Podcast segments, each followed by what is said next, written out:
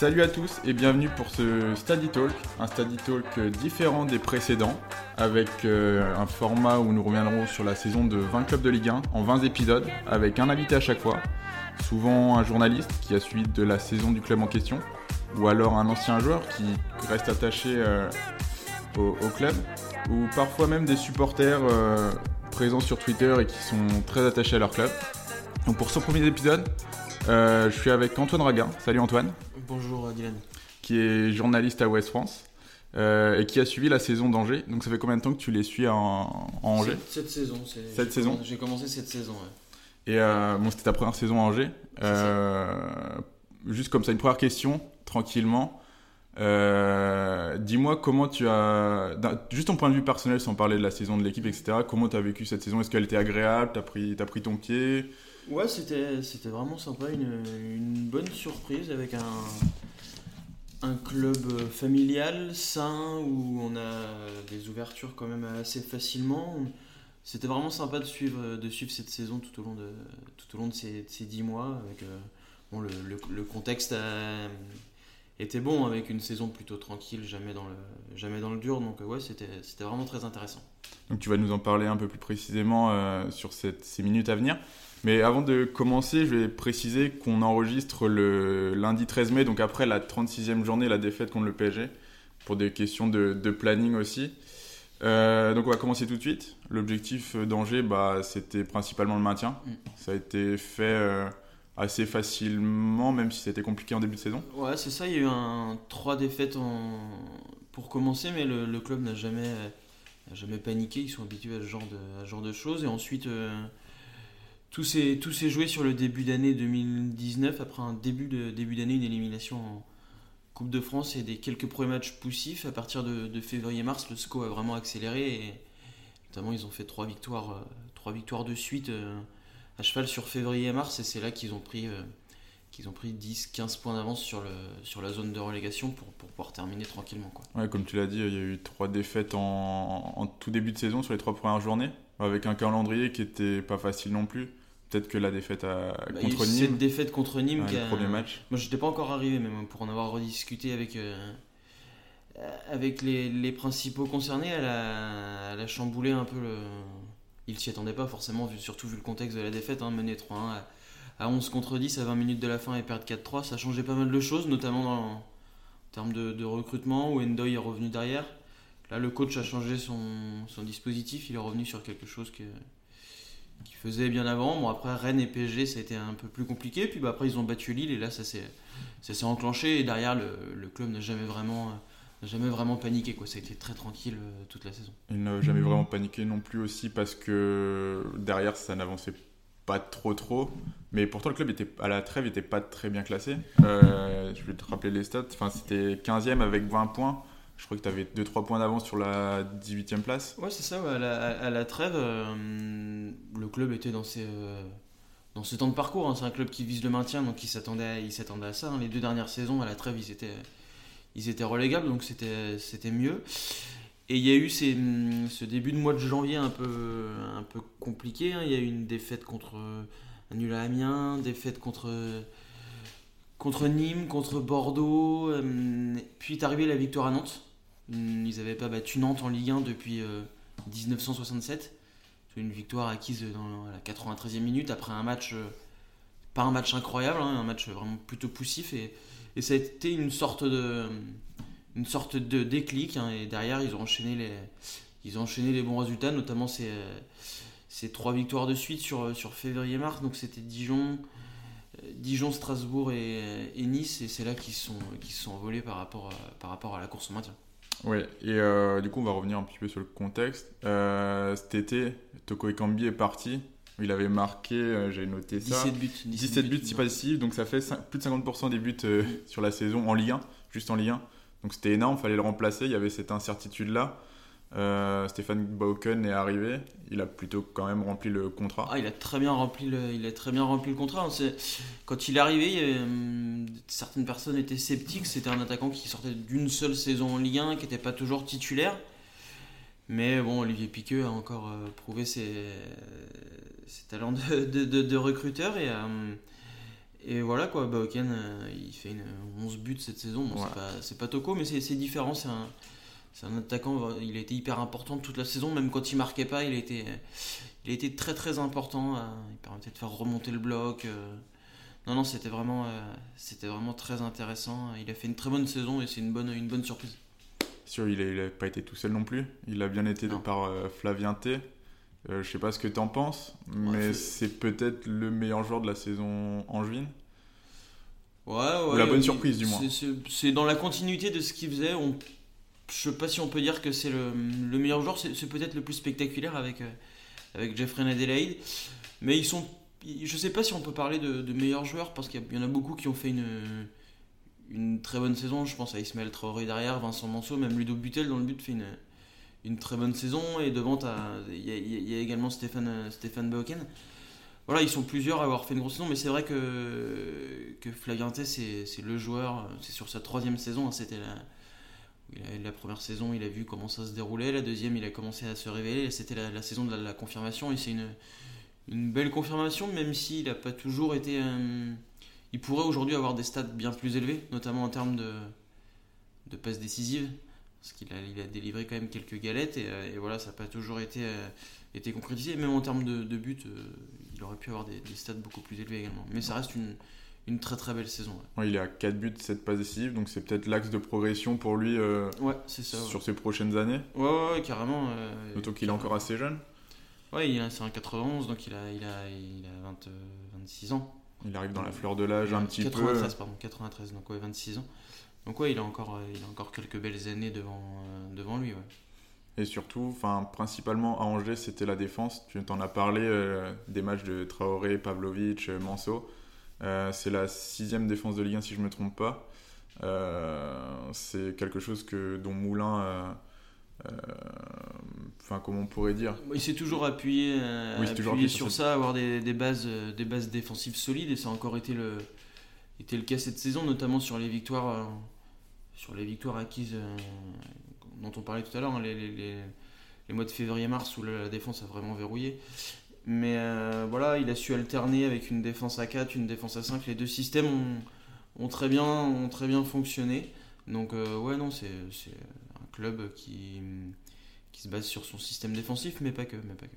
Moi j'étais très surpris quand, sur, quand j'ai regardé les, les, stats, etc.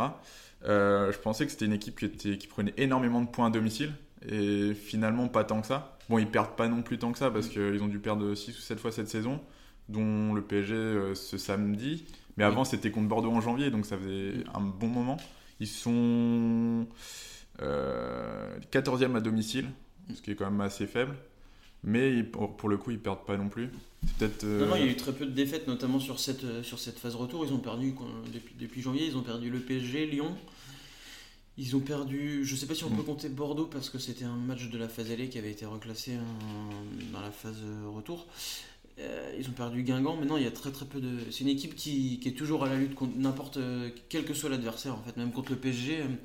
Je crois que cette saison, cette saison, il y a dû avoir euh, trois matchs de, de, du SCO où euh, il y avait plus de, de plus d'un but d'écart entre les deux équipes. C'est-à-dire qu'ils ont perdu 3-1 contre le PSG.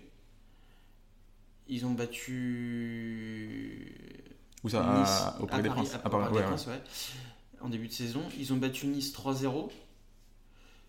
Et ils ont perdu à, Nîmes 3-1. C'est les seuls matchs où il y a eu plus de début d'écart. C'est une équipe qui est toujours à la lutte.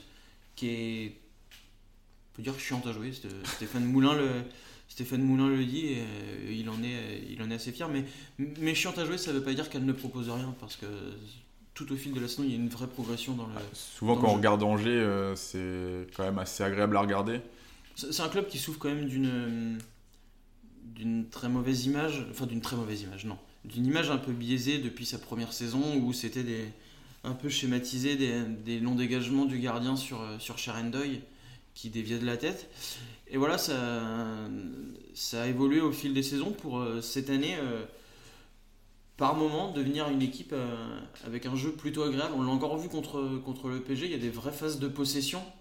Et voilà, c'est dans la progression, du, dans la progression de, de, cette équipe qui essaye, de, après avoir consolidé ses bases pendant plusieurs, plusieurs saisons, essaye maintenant de, produire quelque chose d'intéressant et ça a donné des, matchs vraiment, sympathiques à voir de temps en temps, notamment je pense à cette victoire 3-0 à la maison contre Nice ou même le,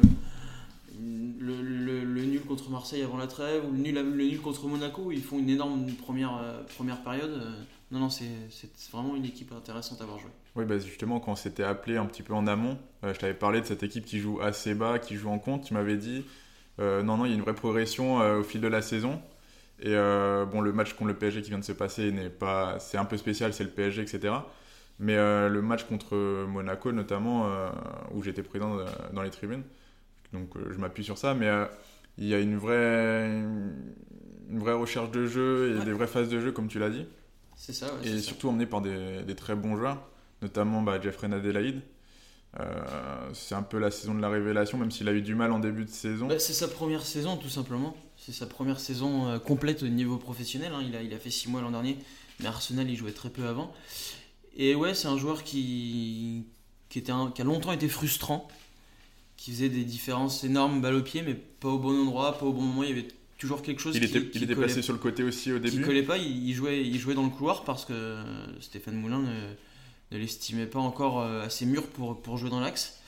Et voilà, il a, il est repassé dans l'axe depuis, euh, depuis deux mois, un mois et demi, deux mois maintenant. Et euh, où il y a eu une vraie bascule, notamment ce match contre, euh, contre Rennes, où son premier où il est titulaire à ce poste de milieu relayeur, et il met deux buts et il fait une passe décisive. Et depuis, bah, il, est, il est complètement inséré dans cette équipe. Et, ouais, c'est un joueur spectaculaire, et quand il, quand il deviendra plus juste, ça deviendra un, excellent joueur. Mais, mais, il a tellement de talent que, que voilà, on lui en demande peut-être un peu trop, mais il faut pas oublier qu'il a seulement 21 ans. Et encore un, vrai coup au mercato, parce que je crois qu'il il est arrivé libre. Non, il est arrivé pour un million pas, et demi. Pas beaucoup, mais c'est très peu. C'est assez incroyable qu'un joueur comme ça ait, été recruté euh, par le SCO pour, euh, pour, pour si peu. il avait déjà été prêté l'an dernier, il était reparti, puis il est, revenu. Donc euh, ouais, non, c'est un, un, vrai coup et encore une vraie plus-value qui, qui se projette pour, pour Angers cet été ou l'été prochain parce que c'est un, joueur qui a une très bonne vision de jeu, une bonne qualité de passe, technique aussi. Donc en fait, il est capable de faire la différence soit par le dribble, soit par la passe. Bah, la passe, c'est quelque chose où c'est un de ses axes de progression. C'est à mon sens le, principal. Être dans le bon timing.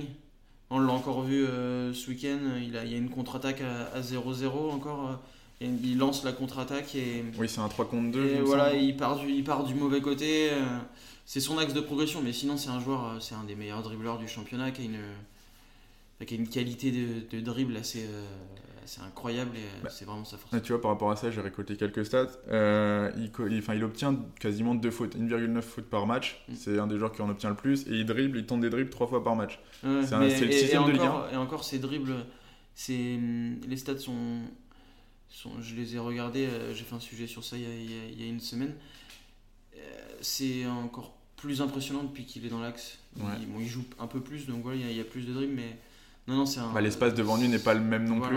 Mais même dans des petits espaces, hein, c'est aussi de l'insouciance parce que bon, pour dribbler dans, dans, le cœur du jeu comme ça, c'est c'est pas forcément simple. Mais ouais, non, c'est euh, c'est un vrai un vrai bon joueur qui, qui finira à mon, avis euh, un peu plus haut. Et euh, concernant le retour de Sheikh Endoy, qui était capitaine avant de partir. Euh, qu'est-ce qu'il a apporté cette année que n'avait pas peut-être que souffrait, dont souffrait Angers l'année dernière? Bah, Son impact au milieu de terrain. Vraiment, c'est un joueur qui est, un joueur qui est craint. Donc forcément, euh, dans, la, bataille du milieu de terrain, il, a fait du bien. Il a, il a beaucoup aidé Baptiste Santa Maria hein, dans, dans, dans, ce cœur du jeu. Il n'a pas marqué, contrairement aux années précédentes.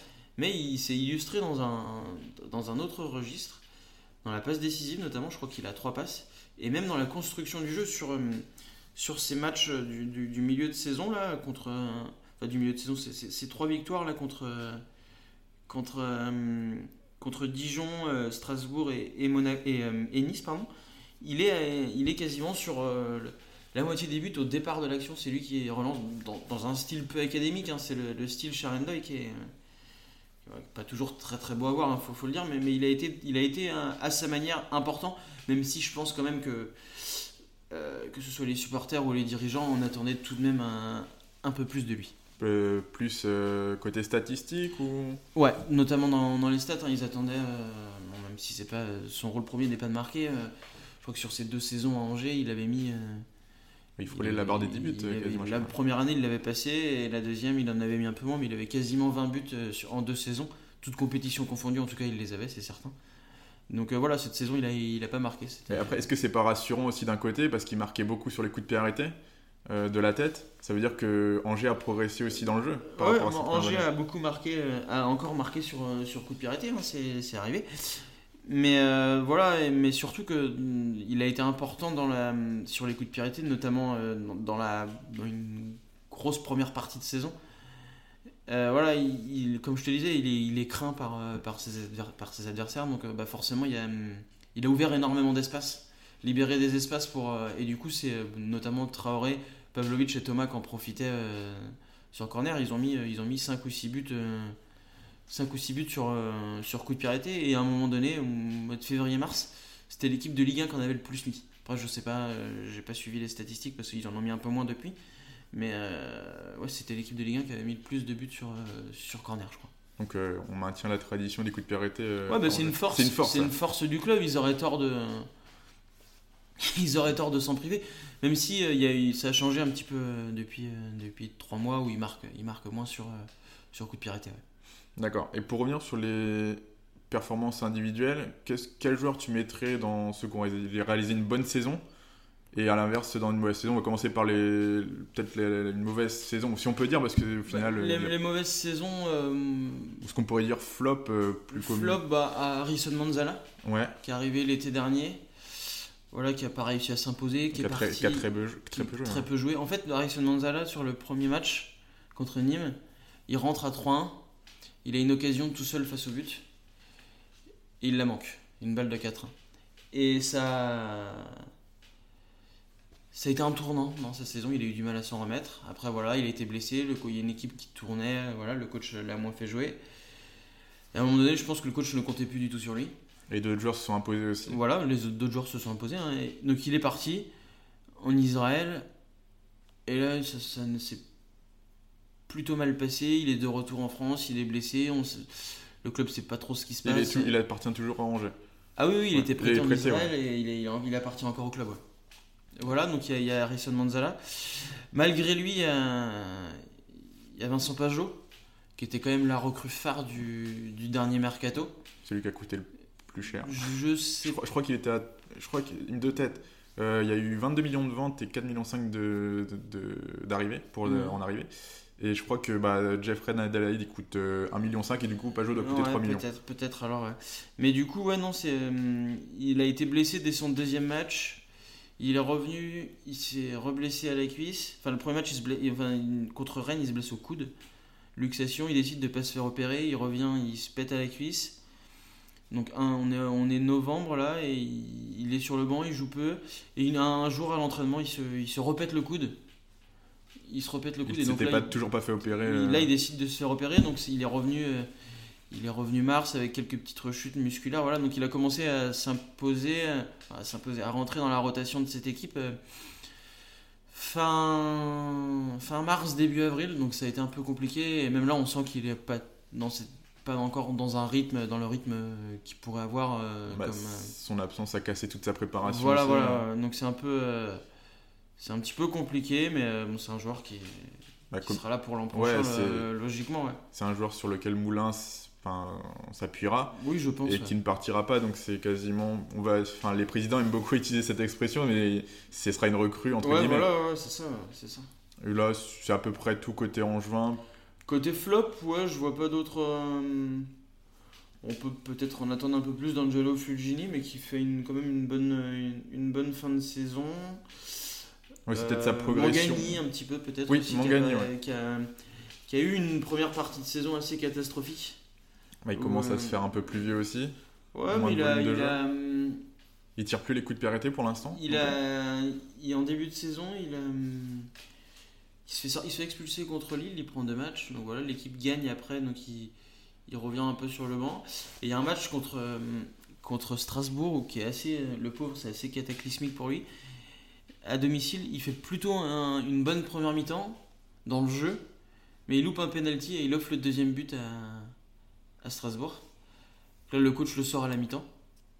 C'était à quel moment C'était au mois d'octobre. Ouais.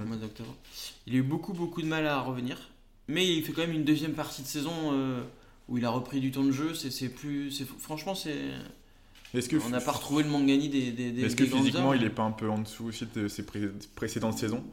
Je suis pas persuadé. Je suis pas persuadé, mais il est. Moi, j'ai eu l'impression, après, c'est peut-être une mauvaise impression, et il faut voir aussi la- l'abattage dans- durant les matchs, mais euh, est-ce qu'il a- j'ai l'impression qu'il a fini quelques matchs aussi sur les, des fois à tirer la langue, ou il a plus été Ouais, un petit aussi. peu, mais c'est- bon, après, ça n'a jamais été son fort. hein. C'est plus euh, sa qualité de passe. Et voilà, certains se, se plaignent qui ralentit un peu le jeu. Peut-être, il, il gagnerait peut-être à prendre un peu plus de risques, mais c'est quand même un joueur, hein, quand il est là, un joueur important dans le, dans le cheminement et euh, un peu le, le baromètre, le poumon, c'est lui qui règle, euh, qui bat la mesure de, de cette équipe quand il joue. Quoi. Et on a parlé aussi tout à l'heure un petit peu de ceux qui ont fait une bonne saison. On va redire leur nom.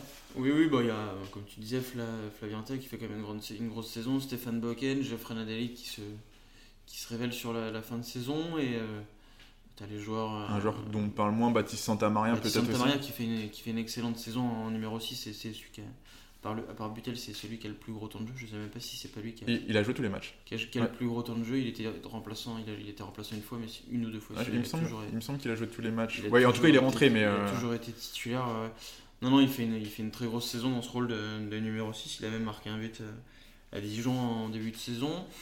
Bah, Pavlovic, euh, Ismaël Traoré fait une, font une bonne saison. Vincent Manceau qui est toujours là quand on a, quand on a besoin de lui. Pierrick Capel a fait une très grosse première partie de saison dans ce rôle de, de joueur très très polyvalent. Il a été un peu blessé, donc c'est un peu plus dur euh, depuis, euh, depuis janvier pour lui, mais euh, c'est pareil, c'est un joueur sur qui tu, tu peux t'appuyer encore aisément. Tous ces joueurs-là seront sûrement courtisés au, au mercato. Non, pas tous, pas tous. Pas beaucoup, en tout Non. cas. Bon, des garçons comme Vincent Monceau va rester, Pierrick Capel, Ludo Butel, Ismaël Traoré, c'est des, des joueurs qui vont Plus rester. sur le côté Flavien T, Flavien T, Baoken. oui, Flavien T va partir, Bauken sans doute aussi. Après, euh, Pavlovic, à un an de la fin de son contrat, risque d'être, euh, enfin, va être sollicité à voir s'il prolonge ou non.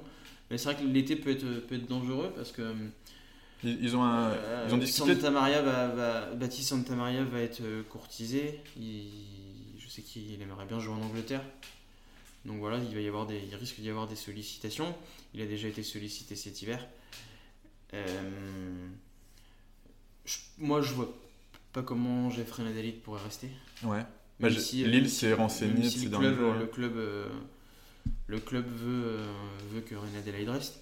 Mais oui, non, des, des clubs comme, euh, comme euh, Lille, Nice, Bordeaux, c'est typiquement le même Lyon. hein. Mm. Lyon qui va perdre des joueurs au milieu de terrain, ils peuvent aller chercher Jeffrey Adelaide sans, sans aucun problème. Mais c'est, Après, à voir ce que lui il veut, s'il veut rester un an de, un an de plus, peut-être pour. euh, Ce serait pas idiot, hein, mais je pense qu'il va être courtisé. Et voilà, est-ce que le club pourra résister euh, Parce que ça peut monter.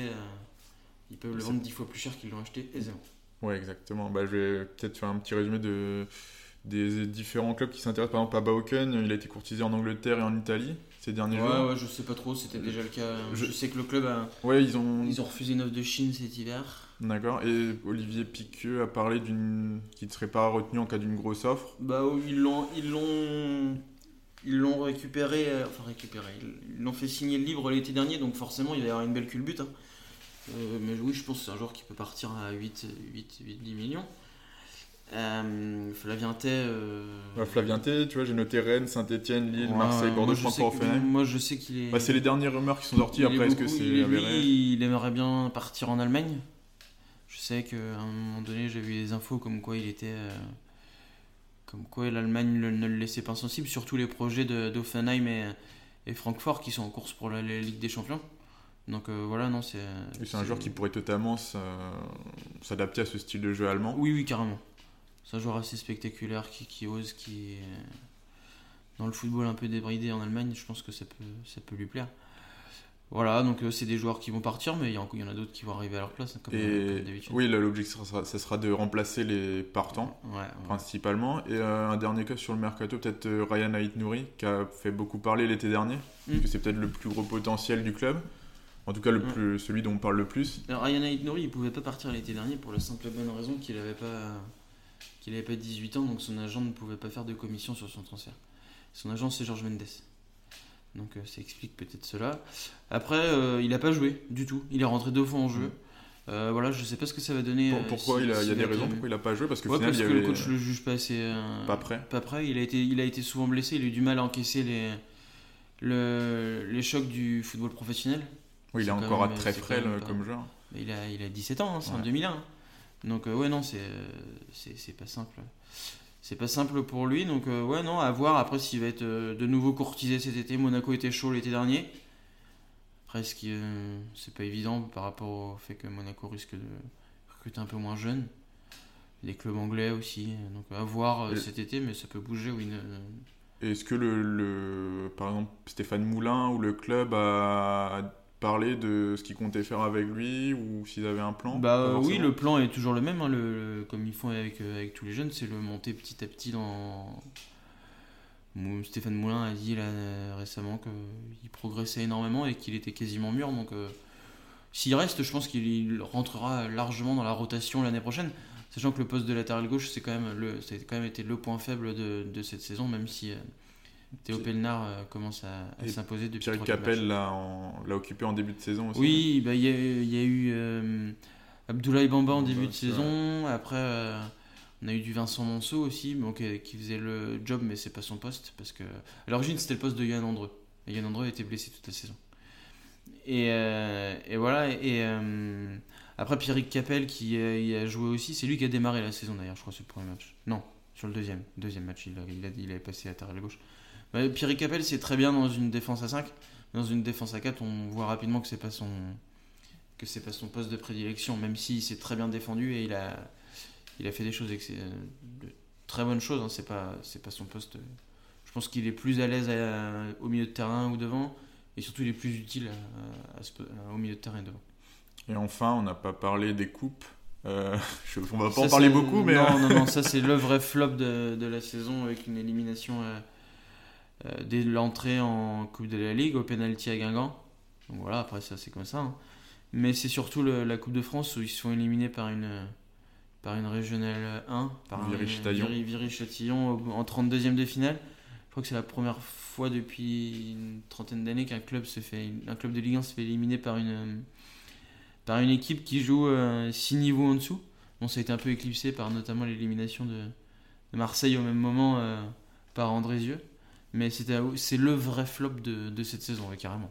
Mais euh, final c'était est-ce que c'était un choix ou pas forcément ou le, les matchs n'ont pas, été abordés euh non non non non c'est pas un choix parce que contre euh, contre Guingamp euh, ça fait 0-0 mais bon le coach avait fait tourner à Guingamp aussi honnêtement enfin si Angers s'était imposé dans le temps réglementaire il n'y aurait rien à mm. dire après Angers enfin Guingamp va en, finale quand même et Viry Chetillon bah, c'est un enfin c'est un flop quoi c'est un accident de parcours sur un début Comme ça peut arriver, à la reprise sur un terrain horrible sous la pluie, voilà, à une époque où ils avaient quand même pas mal de. Ils ont eu beaucoup de mal, ils étaient très maladroits, ils loupaient beaucoup, beaucoup d'occasions, et sur ce match-là, ça avait été le cas. Donc, euh, ouais, voilà. C'est le flop, mais non, je pense pas que le match était mal abordé. D'accord. Et euh, là, on est encore assez loin. Hein. La saison n'est même pas terminée alors on enregistre ce podcast. Mais euh, si on se projette un petit peu, est-ce que Angers pourrait viser plus haut qu'actuellement? Là, pas sur cette fin de saison, mais en tout cas sur la saison prochaine. actuellement, ils sont 13e avec 45 points. Ils sont la 9e place, c'est toujours atteignable, hein, mais ça va être compliqué. Il reste deux matchs, 6 points. Est-ce que tu penses que ça peut aller dans le top 10 avec un. Tout dépend du recrutement, mais. Tout dépend de l'effectif. C'est le problème chaque saison avec, euh, avec un club comme le SCO qui peut pas garder ses meilleurs éléments. Donc, euh, à voir comment ça se, ça se passe, combien de joueurs ils vont perdre, même si on peut tous partir, ils vont en retenir à un moment donné, mais voilà. Euh, après, dans le jeu, j'ai envie de te dire que pourquoi pas. Pourquoi pas, il y a des ambitions dans, dans le jeu qui peuvent permettre d'imaginer euh, à ce que ce club vise un, peu plus haut. Mais tout dépendra de, l'effectif, des recrues, de la mayonnaise, hein, comment elle va prendre, comment ça va se passer. Quoi. Oui, parce qu'au final, maintenant, Angers devient un club euh, ancré en Ligue 1. C'est ça. Ça va être ça. Bah, c'est la prochaine étape, hein, peut-être à voir s'il y a des efforts qui vont être faits au niveau du, recrutement, comment ça va se passer. C'est la cinquième saison, donc elle est importante. Au bout de cinq ans, il y a les droits télé qui sont plus, plus importants, la fidélité. Et surtout avec les droits TV qui augmentent. Les droits télé qui vont augmenter, c'est la centième saison du club, donc à voir si, euh, pour la centième, peut-être que. Mais j'imagine que enfin, le projet ne changera pas. Ce sera toujours euh, vendre les meilleurs éléments et recruter, euh, recruter beaucoup moins que ce qu'ils vont, que ce qu'ils vont vendre. Il n'y a, pas de... Il y a pas de mystère avec ça. Ok, bah je te remercie Antoine. On a fait un grand tour euh, sur le. SCO d'Angers. Pas de souci. C'était un plaisir de t'accueillir. Pareillement. Et euh, bah, je vous dis à plus tard pour un prochain épisode. Et voilà, coup de sifflet final de cet épisode. Merci à toi auditeur d'être resté jusqu'au bout. Tu peux cependant jouer les prolongations en partageant ce podcast sur tes réseaux sociaux ou en t'y abonnant sur les différentes plateformes de streaming pour ne manquer aucun épisode et nous faire grimper au classement. Ça nous serait grandement utile. Tu peux également t'abonner aux différents réseaux sociaux de Stadito, Facebook, Twitter, Instagram, pour ne manquer aucun article de nos rédacteurs. Merci et à la prochaine.